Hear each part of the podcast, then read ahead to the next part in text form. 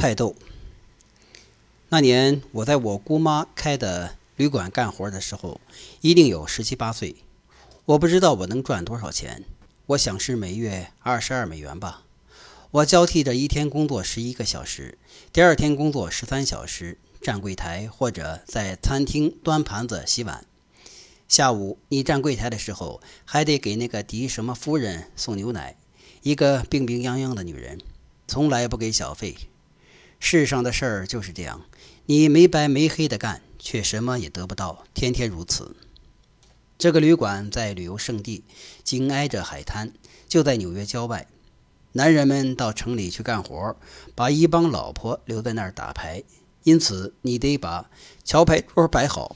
然后到了晚上，男人们打扑克，你得把桌子给他们预备好了，倒烟灰缸什么的。我总是熬到深夜。两点钟的样子，因此实际上我确确实实是一天干十三或者十一个小时。有些事情我不喜欢，比方说小费，我觉得应该多开点钱给我们，那就不必要小费了。可是当我给老板娘提了这个建议的时候，除了嘲笑之外，我一无所得。他逢人便说：“理查德不想要他的小费，嘻嘻，他不想要小费，哈哈。”这种二百五，满世界都是，连我的话也听不明白。无论怎么说吧，有段时间，一帮男人从城里干活回来，一来就要冰块，好放在喝的东西里面。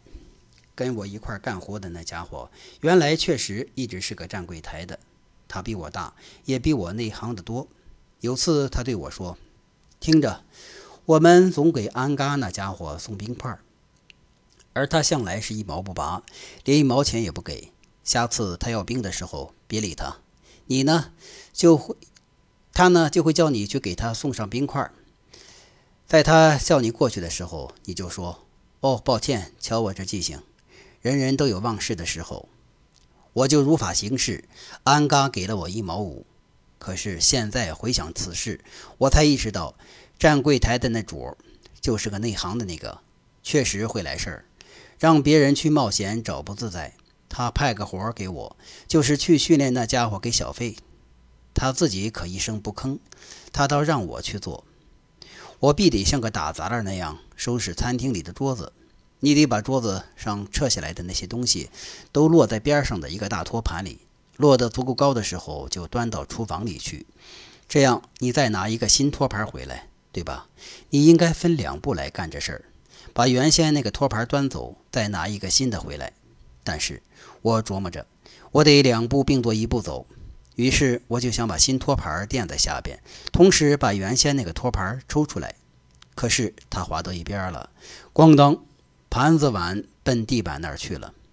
接着，自然而然问题来了：你捣鼓个啥呀？怎么弄掉的呀？哎，我想发明一种新的。端托盘的方法，可这事儿怎么解释啊？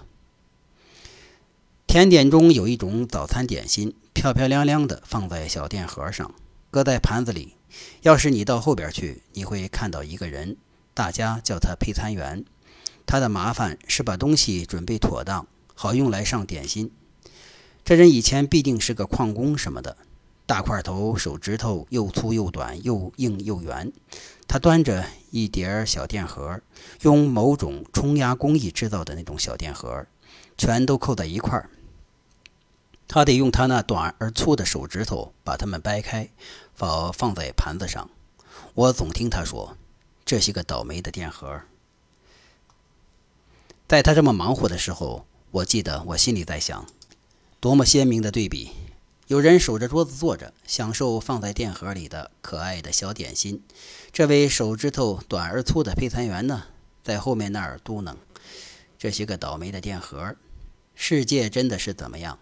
和他瞧上去是怎么样？这两者之间就有这个区别。”我来干配餐这活儿的第一天，配餐的女的解释说，她通常是做火腿三明治的，为那些上夜班的家伙们做。我说。我喜欢吃甜点，要是晚饭剩下甜点的话，就给我吧。第二天晚上，我上夜班到凌晨两点，伺候那些打扑克的家伙。我在这儿坐坐，那儿坐坐，没事可干，百无聊赖，猛然想起有甜点可吃，我就到冰箱那儿开了门。他在里边放了六份甜点，一份一块巧克力布丁，一块点心，一些桃片，一些米饭布丁，一些果冻，全了简直。于是我就坐下来吃了这六份甜点，棒极了。第二天他对我说：“我给你留了份甜点，妙。”我说：“绝妙。”但我给你留了六份，可不知道你最喜欢的是哪个。打那以后，他就留六份甜点，每天晚上我来六份甜点，天天晚上不重样，但总是六份。有一次，还是我站柜台的时候，一个女孩去吃饭，把一本书忘在柜台的电话机旁，我就看这书，那是一本达芬奇的一生，我不可能不看它。那女孩就把书借给了我，我把整本书都看了。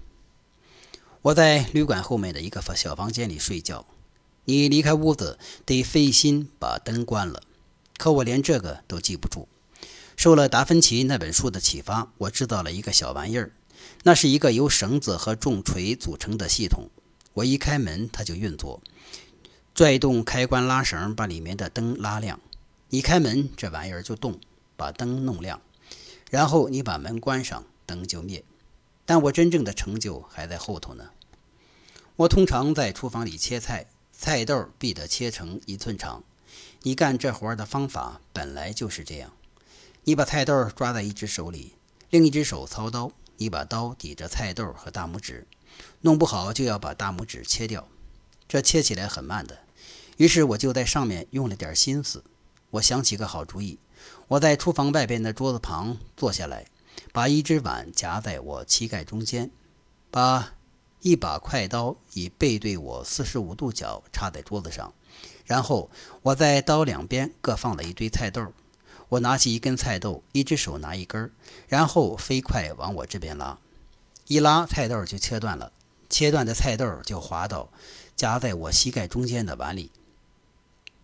我就这样一根一根的切菜豆，擦擦擦，大家都把菜豆给了我。等我切到第六十根的时候，老板过来了。你捣鼓什么呀？我说，瞧瞧我这切菜豆的招数。说时迟，那时快，横在刀刃上的不是一根菜豆，而是一根指头。血出来了，流到了菜豆上。这下可炸了锅！瞧瞧，糟蹋了多少菜豆！这么干活，傻不傻呀？杂七八八的就来了。这样我就不可能进行改进了。而那很容易，弄个护板什么的。可是完了，没什么机会进行技术改造了。我还有一项发明，困难也是相似的。土豆煮熟了要切成片儿，好做某种土豆沙拉。土豆黏糊糊的，颇难操作。我想到用一大堆刀平行的固定在架板上，往下一切，整个土豆就一下子成了片儿。我考虑这事儿考虑了好长时间，最后我想个主意，我可以把铁丝这样固定在架子上啊。于是我就到廉价商店，打算买些刀或铁丝，却真真的看到了我想要的那种玩意儿，是用来切鸡蛋的。下次来了土豆的时候，我就拿出了我的切蛋器，一眨眼的功夫就把全部的土豆切完了，然后送给厨子。厨子是个德国人，一个大胖子，厨房里的国王。他暴跳如雷，脖子筋都蹦出来了。紫青的土豆怎么了呀？他说：“怎么没切啊？”我切了，但都粘在一块儿。他说：“你叫我怎么把它弄开？扔到水里。”我提个建议：“扔水里。”哦，呵呵呵。又有一次，我有了个实在好的主意。当我站在柜台的时候，我得接电话。有人打进来的时候，一个什么玩意儿嗡嗡的叫，总机上一个薄片吧嗒垂下来，这样你就知道是哪条线。有时候。就在我帮女人们摆桥牌桌的时候，或者是在下午三点来钟，我坐在前门廊里的时候，突然有了电话，而我离总机还有一段距离，我就不得不跑着过去接。但是你必须在从柜台后的走道上才能跑到总机那儿，先往下跑，然后转弯，再到柜台后边，这多跑了不少路。你这才看到电话是从哪儿打来的，这花了些额外的时间。于是我想出了个好主意，我在总机上的那些薄片上系了一贴线，这些线越过柜台垂下来，然后我在每根线上系了个小纸片儿。然后我把电话的收话筒往上放在柜台上，这样我从柜台外也能够知道。现在有人打进电话的时候，我看哪个纸片往上走，就知道总机上哪个薄片垂下来了，我就能及时接电话了。从柜台外接省了时间，当然我还是要绕回去接线，但至少我可以先搭句话。我说：“稍等片刻”，然后转过去接线。